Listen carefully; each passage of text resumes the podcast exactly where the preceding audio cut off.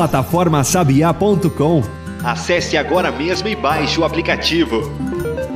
Plataforma Sabiá anuncia mais um episódio do podcast Papo de Sabiá. Acompanhe o nosso canal. Olá, gente, começando mais um Papo de Sabiá versão 6.3, né? O nosso podcast que está aí mais é, é, digamos, sexagenário, né? Se a gente pode, se é que a gente pode falar desse jeito, né? Mas é uma grande alegria poder comunicar, voltar aqui aos nossos ouvintes para tratar mais uma vez sobre um papo com um especialista. Não é isso, Gianberg? Tudo bem com você? Tudo tranquilo, Adams. E não podia ser um especialista mais atual, né? A gente teve aí recentemente a COP, que levantou muitas questões em relação à sustentabilidade, ao meio ambiente, e a gente vai entrar um pouquinho, sem querer dar o spoiler ainda, entrar um pouquinho nesse, nesse tema hoje. É isso aí, bom. Ele é de Minas Gerais, ele é torcedor do Atlético Mineiro, pelo que eu sei, né? E também professor da UFES. Eu só falei uma breve correção, não torcedor, sofredor. Sim, né? Vamos é. botar aí sofredor no lugar do torcedor, que é Exatamente. é mais adequado. Mas eu acho que ele tá torcendo, né? Eu acho que tá tendo algumas alegrias nos últimos anos, né? Nos últimos tempos. Mas enfim, gente, o nosso convidado de hoje é o professor Daniel Valadão lá das Minas Gerais, Minas Encantadora, que agora trouxe o professor Daniel Valadão para essas terras do Rio Grande do Norte. Não sei se ele quer voltar um dia para lá, acho que não. Já é quase um potiguar mineiro comedor de pão de queijo com camarão, não é isso? Daniel Valadão, seja bem-vindo aqui ao nosso podcast, tudo bem? Tudo bem, Ados? Muito obrigado pelo convite, a você, professor Jeanberg. É um prazer estar falando com vocês. Só fazendo uma correção, não é sofredor, é meio temporal, né? A gente vai ter que pensar aí, porque nos últimos dois anos, pelo menos, eu tive algumas alegrias, um momento que o Flamengo não estava bem. Enfim, agora a gente vem é, de um ano um pouco complicado, mas com certeza 2023 vai ser bem melhor. Mas muito obrigado pelo convite, viu? Vamos falar sobre temas polêmicos Exatamente. Hoje. hoje. a gente não vai falar sobre futebol, tá certo, gente? Como a gente colocou aqui, a gente trouxe mais para, enfim, é, brincar um pouquinho, né, da, daquela descontraída no início. Hoje a gente vai falar sobre um tema mais, digamos, pesado, né? Vamos falar sobre veneno, a gente pode classificar assim, agrotóxico, defensivos agrícolas, pesticidas, enfim, o tema hoje é esse, né? E a gente é, traz essa temática porque, assim, o, o agro brasileiro, ele usa muito, né? ele recorre muito a essa questão aí do, dos defensivos ou dos pesticidas, enfim, da forma como vocês queiram aí falar. E para começar, a gente já começa questionando o Daniel sobre esses termos aí, né? É defensivo? É pesticida? É veneno? É, enfim, o que é, ou, ou, é tudo uma coisa só, Daniel? Explica aí para a gente qual a diferença, se é que existe diferença nesses termos. Então, Adams, quando a gente fala né, de pesticidas, agrotóxico, defensivo agrícola e veneno, nós estamos falando sobre as, mesmos, as mesmas coisas. São produtos sintéticos e biológicos também que podem ser classificados quanto a isso, utilizados para o manejo das pragas na agricultura. É, na legislação brasileira, nós usamos o termo agrotóxico. Existiu uma polêmica aí em 2015, 2016, onde houve um movimento no Brasil para que se mudasse para defensiva agrícola ou se adequasse à legislação internacional que chama de pesticidas. Né? Mas por enquanto ainda nosso o nome que é dado para esses produtos utilizados principalmente na agricultura, mas não somente na agricultura, são chamados é, agrotóxicos. Igual falo com meus alunos, nós podemos chamar de agrotóxicos, defensivos, é, enfim, pesticidas, veneno, só não podemos chamar de remédio, né? Que alguns produtores, infelizmente, talvez com, com menor acesso à tecnologia, à, à informação, chamam de, de remédio porque para eles realmente é para resolver um problema, mas existe todo o risco, né? De dessa falta de informação, eles poderiam utilizar principalmente as embalagens inadequadamente, então só remédio que não pode, mas veneno é. para cima a gente pode. Ou seja, aí no caso é o que eles chamam, entre aspas, de remédio, mas com efeito colateral gigante, né? Com certeza. Se usado inadequadamente, eles causam problemas muito sérios problemas de saúde, problemas ambientais. É... Mas, de toda forma, a gente vem alguns anos aí em um processo de proibição dos mais tóxicos, né? e de liberação de outros mais eficientes e com menor toxicidade. De toda maneira, a gente ainda tem que pregar o uso correto para que o produtor tenha menos problemas né, com, com relação à intoxicação própria, a intoxicação do alimento ou a intoxicação ambiental também, que é uma preocupação. A gente vai chegar nessa polêmica, Daniel, mas eu, eu, queria. Você tocou na sua primeira fala num ponto importante, né? Que é essa falta de acesso à informação que acaba implicando no uso incorreto desse pesticida né, na, na agricultura brasileira. Como é que hoje está essa situação? Como é que a gente, a assistência técnica tem sido trabalhada junto aos produtores? A gente tem até uma parcela muito grande de produtores que usam de forma incorreta, que usa sem uma orientação adequada, e isso pode causar mais prejuízo do que o que já é esperado? Com certeza, já essa para mim é a maior preocupação que nós temos com relação ao uso de agrotóxicos. Por quê? Quando a gente pensa na parcela do grande produtor, né, daquele produtor é, de commodities brasileiras, é, a gente vê que eles têm uma forma de aplicação de agrotóxicos adequada. Normalmente em cabines fechadas de tratores, uma alta tecnificação. Então, a possibilidade de contaminação, pelo menos do aplicador, ela é muito baixa. A minha maior preocupação que eu tenho hoje é com um pequeno produtor, porque é, nós temos várias questões, como por exemplo, muitas vezes eles não têm acesso à, à assistência técnica. E muitas vezes, se ele tem assistência técnica, ele não tem acesso a, aos métodos de aplicação adequados, inclusive os métodos de segurança, como o uso de EPI, né? o equipamento de proteção individual. E, na, e, a gente sabe que o produtor muitas vezes ele, ele vai para a lavoura, ele não coloca um, um, uma botina, ele não utiliza uma vestimenta correta, não protege os olhos, não protege a pele, não protege a boca, e a partir disso ele tem um contato com agrotóxico que não deveria ter. Na própria bula, nas recomendações, já está é, tá bem descrito que não deveria ter esse contato. O agrotóxico não é para ter contato com o aplicador. Então essa é uma preocupação que a gente tem. A assistência técnica ela vem para nos ajudar em outro aspecto também que é muito importante. Nós compramos a maioria dos alimentos pela beleza do alimento. Então ninguém quer comprar, por exemplo, uma fruta, ninguém quer comprar um, um, um tomate, uma verdura, uma hortaliça, por exemplo, com, com um furo, com, com, manchas, com manchas. E o que, que acontece? Então isso muitas vezes provoca, inclusive de agricultores da, é, da agricultura familiar, pequenos agricultores, aplicação de agrotóxico um, dois dias antes de levar para a feira porque ele é levado a isso, porque a gente quer comprar um alimento pela beleza, pela, pelo que a gente está vendo. Então, é, inclusive na, na, agricultura familiar a gente tem esse problema. Isso só será resolvido realmente com a tecnificação, com assistência técnica, né, chegando é, com treinamento, chegando a esse produtor para que ele conheça os riscos e possa fazer um manejo adequado, que é possível mas que traga menos risco de contaminação alimentar e dele próprio.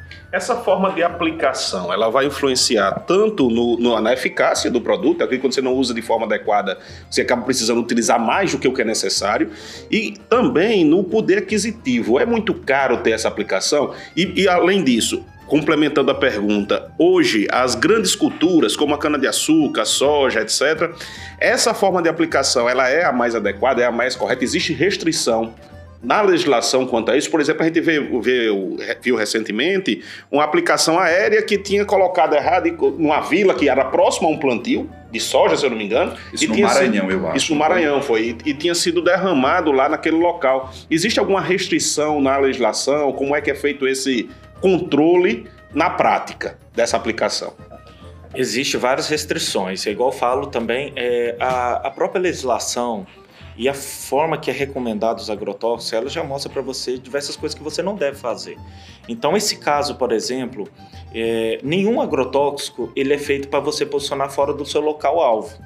Então você está ali para usar um agrotóxico para controlar o mato, as plantas daninhas, você está para controlar os insetos, que são os, as pragas agrícolas que nós temos, doenças, fungos, bactérias. Então eles são posicionados para controlar o seu alvo. Quando ele atinge um local não alvo é porque você está aplicando de uma maneira errada. E aplicação de uma maneira errada pode estar envolvido o equipamento de aplicação, que são coisas simples. Que aí também a assistência técnica ela tem que chegar ao produtor, mas a gente vê isso inclusive em grandes que às vezes é um bico de pulverização que está usado da maneira inadequada, está tá aplicando num um horário errado, um horário inadequado. Aqui na nossa região, por exemplo, a gente já pode imaginar o que, que acontece quando eu aplico um agrotóxico meio-dia de Mossoró.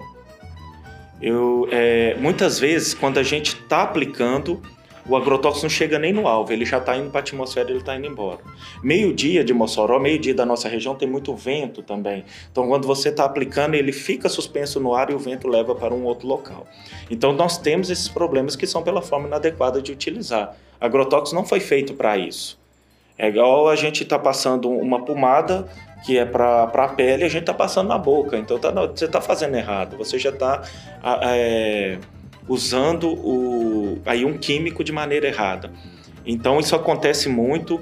Eu falo assim que o grande produtor, na maioria das vezes, ele já tem uma tecnificação muito maior para evitar isso.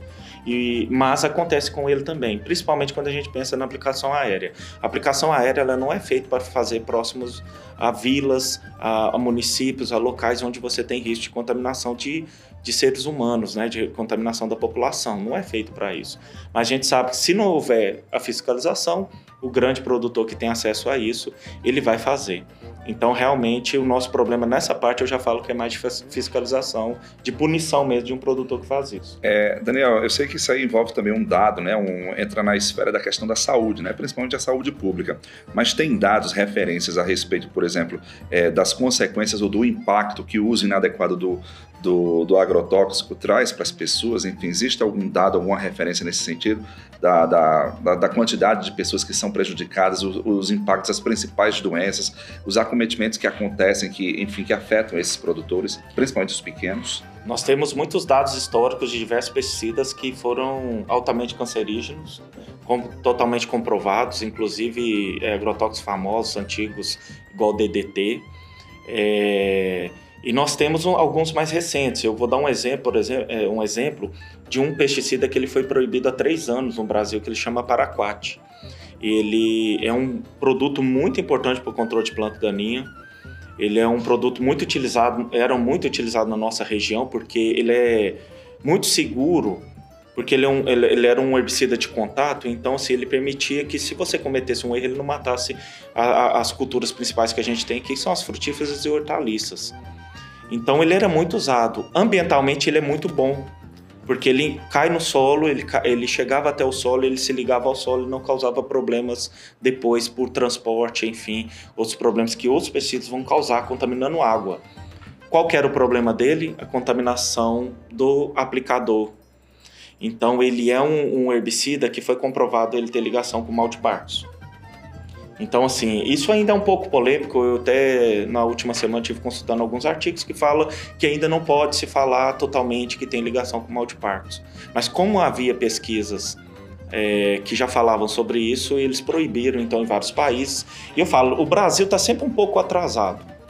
Nós estamos no meio do caminho. Os Estados Unidos um pouco mais liberal, o Brasil intermediário e a Europa totalmente restritiva.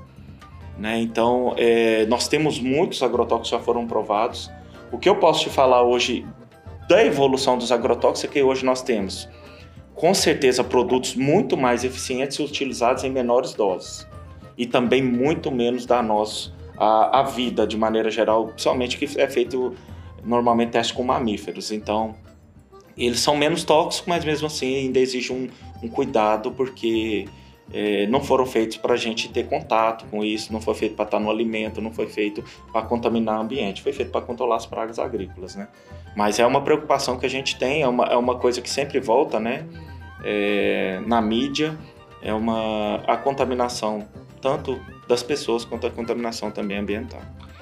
Beleza, então hoje a gente está conversando com o professor Daniel Valadão, professor aqui da UFESA, falando sobre os perigos aí dos agrotóxicos, né? Esse perigo que ronda é, a nossa mesa literalmente, diariamente, né? E que o agro brasileiro ele faz muito uso. Vamos dar uma pausa aqui no nosso episódio, daqui a pouco a gente volta. Plataforma Sabiá. Ambiente digital interativo. Voltado a difundir as tecnologias demandadas e ofertadas na resolução de problemas do semiárido brasileiro. Acesse e segue a gente no Instagram.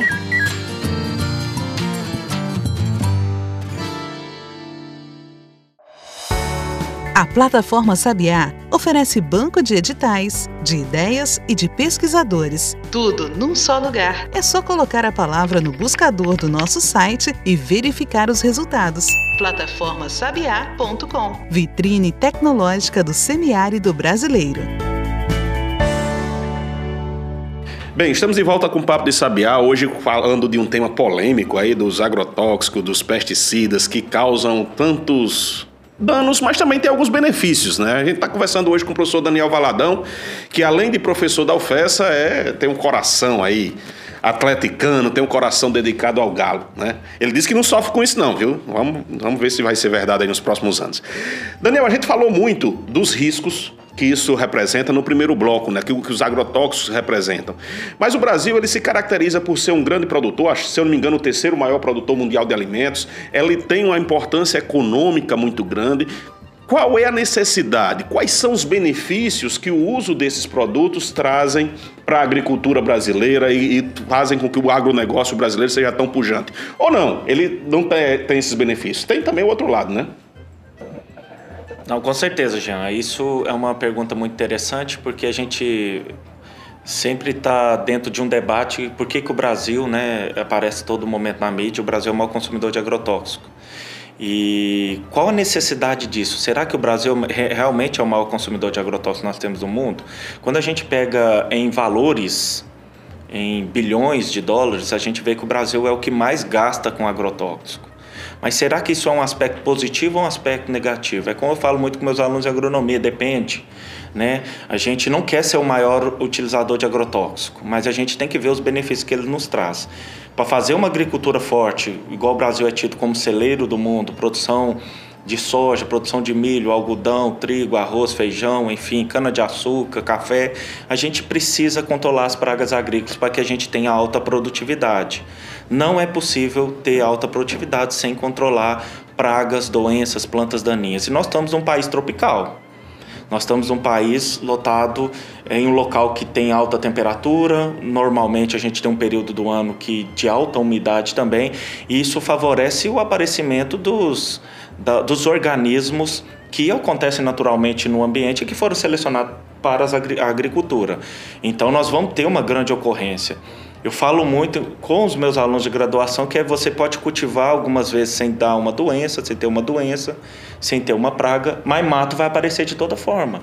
Só a gente olhar é, Mossoró, na época de chuva, a gente vê né, o gasto que Mossoró, por exemplo, tem com a capina. A gente anda nas estradas, vê o gasto que tem, enfim, isso tudo é um custo muito alto. E quando você utiliza o controle manual, o controle mecânico, ele tem uma baixa eficiência porque você não cobre uma grande área. Então há necessidade do uso do químico.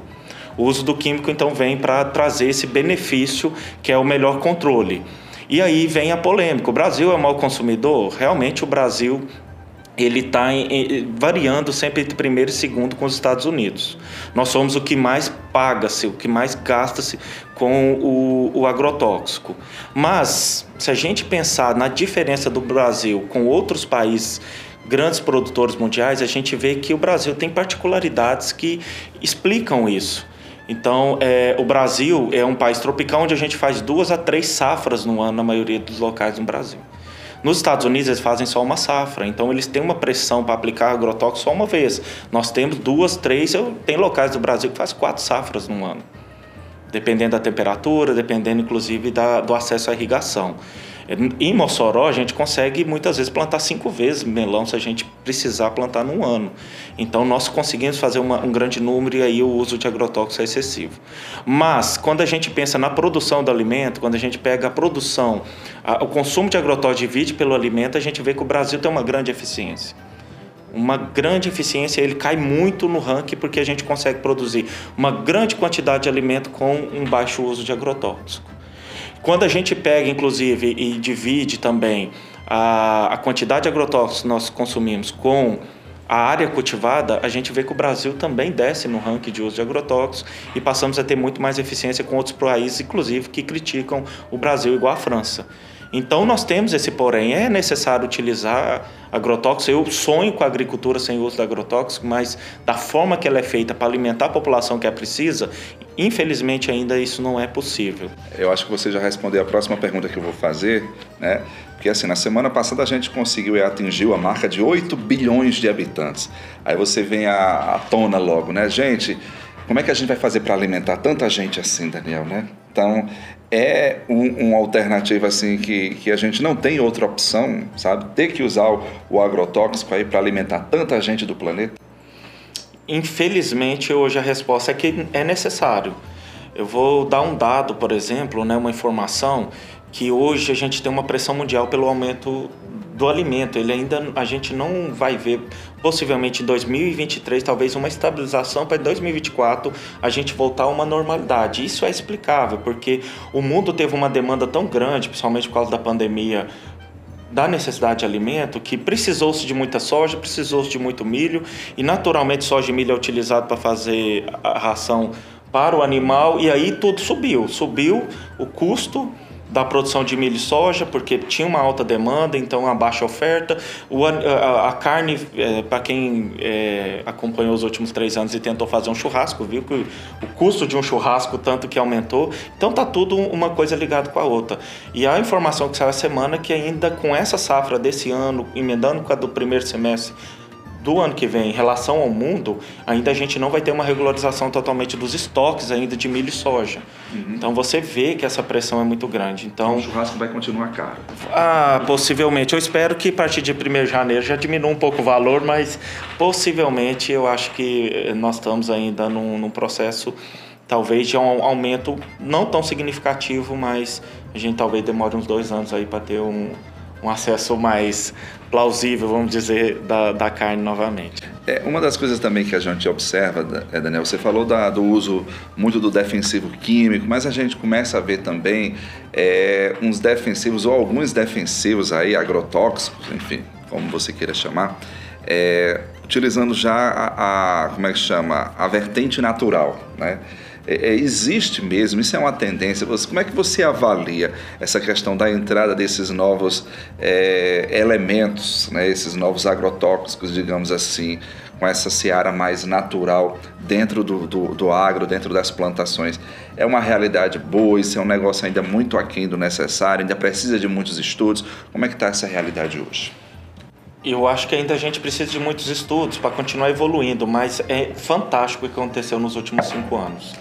O nosso manejo agrícola hoje, eu posso falar da região de Mossoró, nosso plantio de melão. É incrível a quantidade de empresas que nós temos trabalhando com controle biológico. Controle biológico de praga, controle biológico de doenças. Então, já se pensando num controle feito organismo a organismo. Então, o organismo benéfico controlando o organismo maléfico, né, a praga nossa agrícola. Isso é fantástico. Isso aumentou muito o número de empresas, o número de ex-alunos nossos trabalhando. Aqui é uma quantidade muito grande, então eu vejo de uma forma muito positiva e eu acho que é um caminho sem volta. É um caminho sem volta a gente ir para para esse lado do controle biológico, do controle alternativo. Então, o controle de mato já tem uma pesquisa muito forte com controle com robôs, com controle com choque. Você vê, controlar planta com choque, controlar planta com fogo, mas não aquele fogo desordenado que a gente tinha antigamente.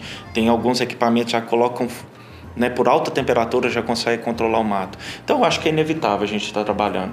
Nós viemos assim dos últimos 20 anos de um transgênico.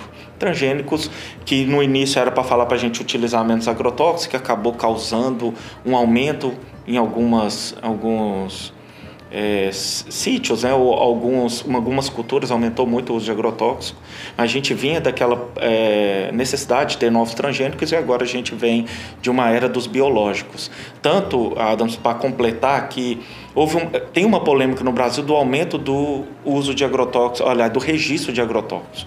Isso vem desde o governo Temer, avançou agora pelo governo Bolsonaro, a quantidade de agrotóxicos que foram registrados no Brasil.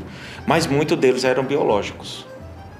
Muitos deles eram biológicos, muitos deles já eram princípios ativos que tinham no Brasil, então eram princípios ativos que estavam sendo é, novamente colocados no mercado, mas mais eficientes, menos tóxicos, e outros realmente eram é, eram necessária a crítica, porque realmente talvez eles não traziam benefício inicial. Mas eu acho que é um caminho sem volta. A gente está indo para realmente para a era dos biológicos e a era do controle alternativo. O químico ainda é necessário, mas se Deus quiser, nós vamos caminhar para uma agricultura mais saudável. Eu fico imaginando, você falou aí do controle por choques, né? A, a, dando choque na planta para os micro-organismos, né? Para, enfim, para os a, os elementos, os seres daninhos, né, serem eliminados pelo, pelo choque. E é bom ter cuidado aí, viu, pessoal? Não é sair botando fio descascado aí no, no, no, não é, é, no é um campo que não vai dar certo, não. E eu queria pegar essa, esse gancho, Daniel, e falar um pouco sobre esse avanço tecnológico. Outra crítica que se faz muito a esse uso é que o Brasil é muito dependente da tecnologia externa da tecnologia criada por outros países. Como é que anda esse investimento em pesquisa, a, até para desenvolver produtos adaptados à nossa realidade tropical, adaptados às condições climáticas brasileiras? A gente tem hoje um investimento que consegue é, gerar novas tecnologias adaptadas à nossa realidade ou a gente ainda está um pouco distante disso?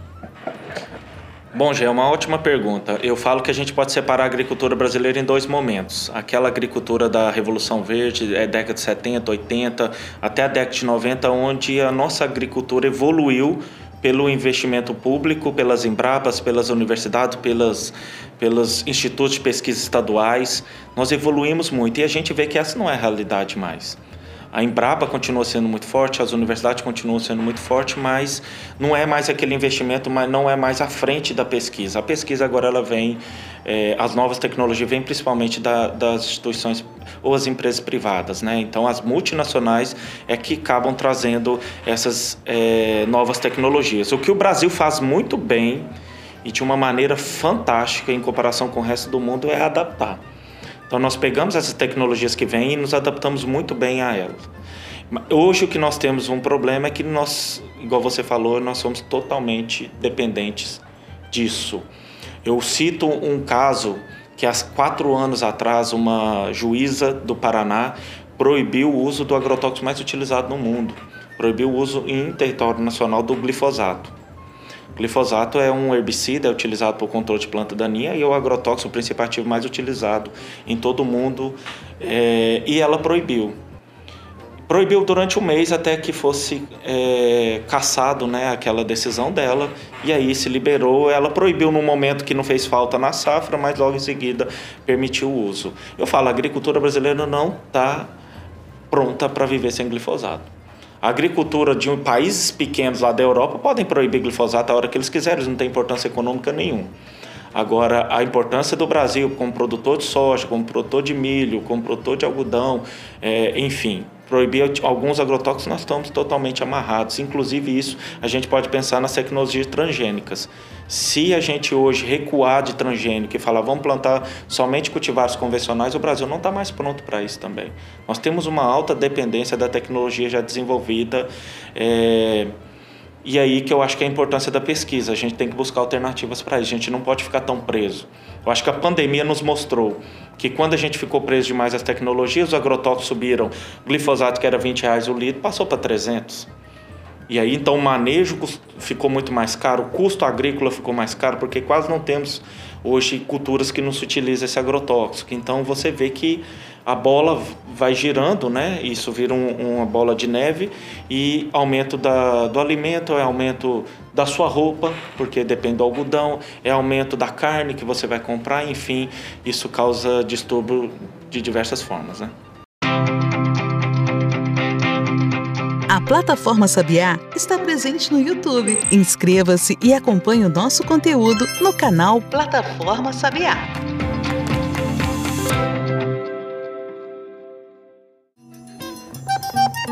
Só a plataforma Sabiá dispõe de funcionalidades para inventores, para financiadores e para a sociedade. Acesse plataformasabiá.com e veja qual serviço você deseja. Bom, Daniel, a gente estava falando aí sobre a questão do, dos agrotóxicos na mesa, né?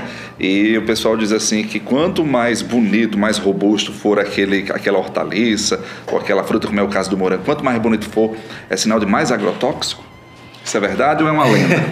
Não necessariamente. O que pode acontecer é que quanto mais bonito, é, mais cuidado o produtor teve ou é, uma maior tecnificação ele teve e pode ser que ele utilizou é, pesticida durante o cultivo. Pode ser, porque nós temos excelentes produtores aqui, inclusive na nossa região, empresas que são produtores orgânicos e o fruto, a hortaliça, a folhosa que chega até você é linda, igual é de um convencional.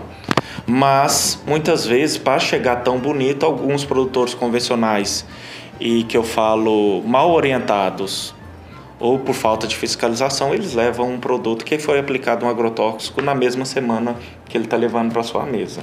O que eu posso recomendar sempre é que você dê preferência, isso a gente tem que ter como meta de vida, preferência aos orgânicos, preferência realmente a um alimento da agricultura familiar, porque ele normalmente tem um menor risco. O orgânico certificado não tem risco, né? Ele precisa ter esse cuidado, ele não usa agrotóxico dentro da sua fazenda, mas a agricultura familiar também normalmente tem essa, esse cuidado.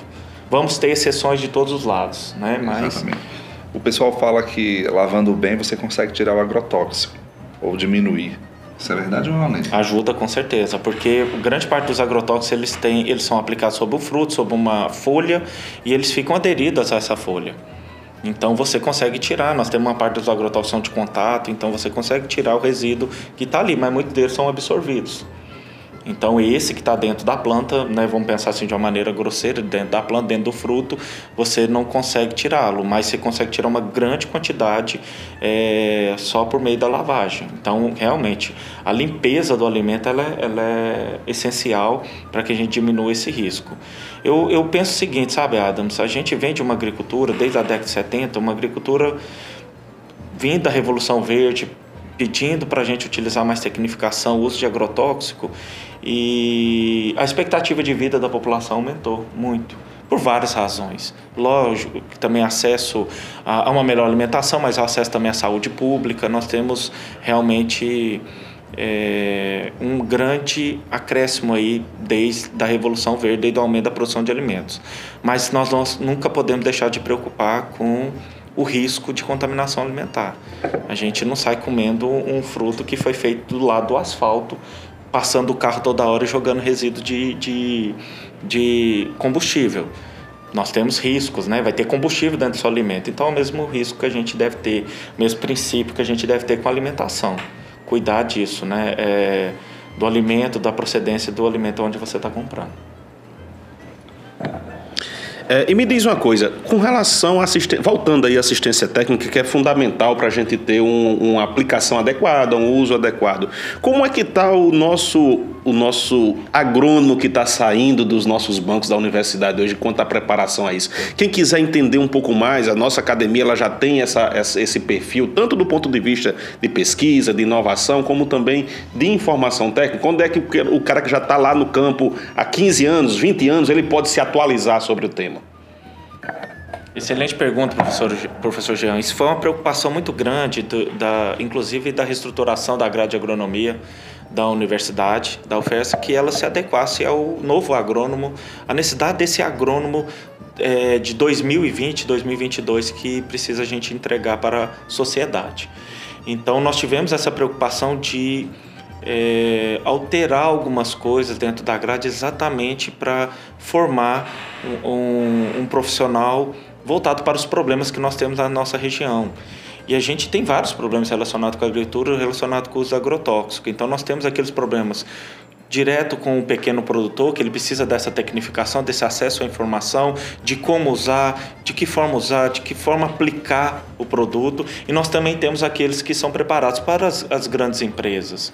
Hoje na agrícola famosa, é, que é a maior empresa produtora de frutas que nós temos aqui na nossa região, a gente tem uma, uma grande quantidade de agrônomos, inclusive alguns ex-orientados meus, de outros professores, que hoje é, trabalham e são responsáveis exatamente pela aplicação de pesticida. E você vê neles a preocupação pelo manejo adequado, pela preocupação que a gente tem com resíduo no alimento. O melão, por exemplo, é um exemplo. Esse melão que a gente exporta, ele tem uma grande preocupação com resíduo de agrotóxico é, no fruto. E se você pensar, o fruto de melão não é um fruto que você compra também com mancha, estragado, e é um fruto que tem que chegar com uma grande qualidade lá na Europa, enfim, nos países que compram aqui da gente. Então existe uma grande preocupação, um posicionamento correto, exatamente para a gente ter um controle eficiente da praga e também não ter o resíduo no alimento. Então eu vejo hoje com grande satisfação dos nossos profissionais. É, esses mais antigos a gente tem que melhorar um pouco, talvez, na universidade, isso é uma autocrítica, uma forma de é, tentar ajudar, às vezes, através de treinamentos, através de, de cursos. Eu acho que a gente pode contribuir bastante com da isso. educação continuada, né? Da gente fazer com que essa informação ela passe a chegar com mais frequência, mesmo aquela pessoa que já saiu dos bancos da universidade, para que ela não fique refém do treinamento dado apenas pela empresa, do treinamento dado apenas pelo fornecedor, que normalmente ele vai vender o, o fruto, ele vai vender a, a, a, o agrotóxico dele com a, da forma melhor. Então a gente precisa da universidade abrir o olho para isso, né, de trazer de volta para os nossos bancos aqueles profissionais que se formaram em uma outra geração da agronomia, uma outra geração do uso dos pesticidas, só para citar um campo, né? Porque isso aí é, vale para nutrição de plantas, vale para vários outros temas que são extremamente relevantes e que sofreram grandes modificações nos últimos anos, não é isso? Não, com certeza. E aí eu acho que é o papel da universidade, né? Não é somente formar, é continuar treinando, é continuar formando os nossos profissionais. Igual o professor precisa se é, reciclar a todo momento, todo profissional precisa, das diversas áreas que nós temos na universidade. Então esse papel é muito importante e eu acho que a UFERSA, nesse aspecto, ela pode ajudar mais. A gente vê hoje uma grande dependência do treinamento por empresas privadas e muitas vezes por profissionais de outras regiões. Mas ninguém conhece mais de Mossoró, do semiárido, do que a UFERSA. Uhum. Ninguém conhece mais a nossa região do que os nossos próprios profissionais. Então, com certeza, eu acho que são os mais adequados para dar esse treinamento, esses cursos, enfim, essa capacitação para os nossos profissionais aí de campo. A gente precisa só valorizar as nossas pratas da casa, né? reconhecer que a gente tem esses talentos aqui e temos muito potencial para crescer ainda mais. Já mais alguma colocação? Eu queria só que Daniel deixasse aí essa mensagem final, para especialmente para o pequeno produtor. O grande produtor ele já tem acesso à tecnificação. Quando ele pensar quando ele sentir a necessidade do uso do agrotóxico, como é que ele faz? Ele procura um agrônomo, como é que deve fazer isso? E também, Daniel, deixa aí os contatos aí do seu grupo de pesquisa. Eu vejo que tem umas postagens bem interessantes para quem quiser tirar mais dúvidas sobre o tema. Então, inicialmente eu gostaria de agradecer né, o convite, foi um papo muito legal. Espero uma próxima oportunidade aí, porque acho que merece mais é, momentos. E assim, deixar o recado então para os nossos produtores, né, e, e da, das diversas formas de cultivo que a gente tem na nossa região, desde o pequeno ao grande, ao, passando pelo médio, que eles contem com a oferta para quaisquer dúvidas, para nossa ajuda na capacitação, para nossa ajuda é, nas dúvidas. Felizmente a oferta tem sido muito procurada. Né? Eu vejo um, uma melhoria grande dessa relação com a sociedade, essa confiança do produtor, mas que quando forem utilizarem também é, é, o agrotóxico, que utilizem sempre consultando um agrônomo, uma agrônoma, é, utilizem da maneira que é recomendado, tenham cuidado no momento da aplicação. As principais formas de contaminação de um ser humano é pela aplicação do agrotóxico de maneira incorreta. Então tomem cuidado, utilizem da forma correta, utilizem o IPI, da dose correta, o momento da aplicação porque com certeza você vai ter um menor custo, porque você vai, vai utilizar menor quantidade, você vai ter um menor é, problema ambiental causado, porque é uma substância sintética que você está aplicando, e você vai ter também, com certeza, um menor risco de saúde e de contaminação de alimento, que é uma preocupação que a gente tem que ter sempre. Então contem com a gente, o meu grupo chama Nomato, né, o Núcleo de Estudo Hematologia do Semiárido, vocês podem encontrar ele no Instagram, vocês também têm o meu contato, Daniel, Valadão.ufessa.edu.br. Também me encontram nas redes sociais, no Instagram, no Facebook. Contem comigo aqui das diversas formas e como a universidade poder colaborar aí com vocês.